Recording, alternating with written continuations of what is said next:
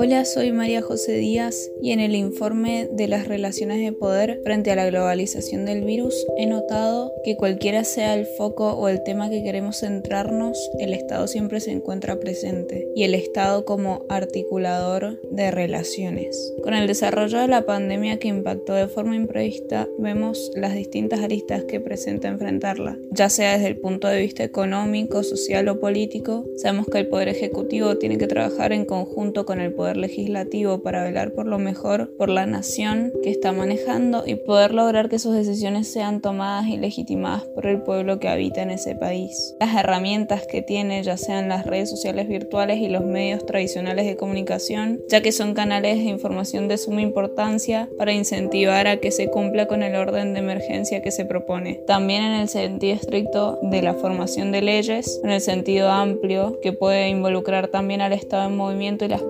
políticas públicas que implementa. Me parece importante destacar el rol que cumple el Estado y la influencia que su poder tiene dentro de la sociedad, ya que si no existiese ese rol no podríamos estar desarrollándonos y sería totalmente caótico el desarrollo durante la pandemia, ya sea a nivel social, ya que tiene que contar con que el sistema de salud público no colapse y la regulación del sistema sanitario también también permite que el Estado pueda disminuir las desigualdades sociales que se presentan en nuestra sociedad, ya que el sistema público donde la mayoría de las personas que no tienen acceso a una red prepaga privada acceden, por lo que si colapsa deberían enfrentarse a situaciones de riesgo mayores, por lo que enfatizar en este disminuiría muchísimo el riesgo y mantendría a la población segura lo máximo posible. El orden que podemos seguir gracias a ese conjunto de instituciones no sería posible si no existiese,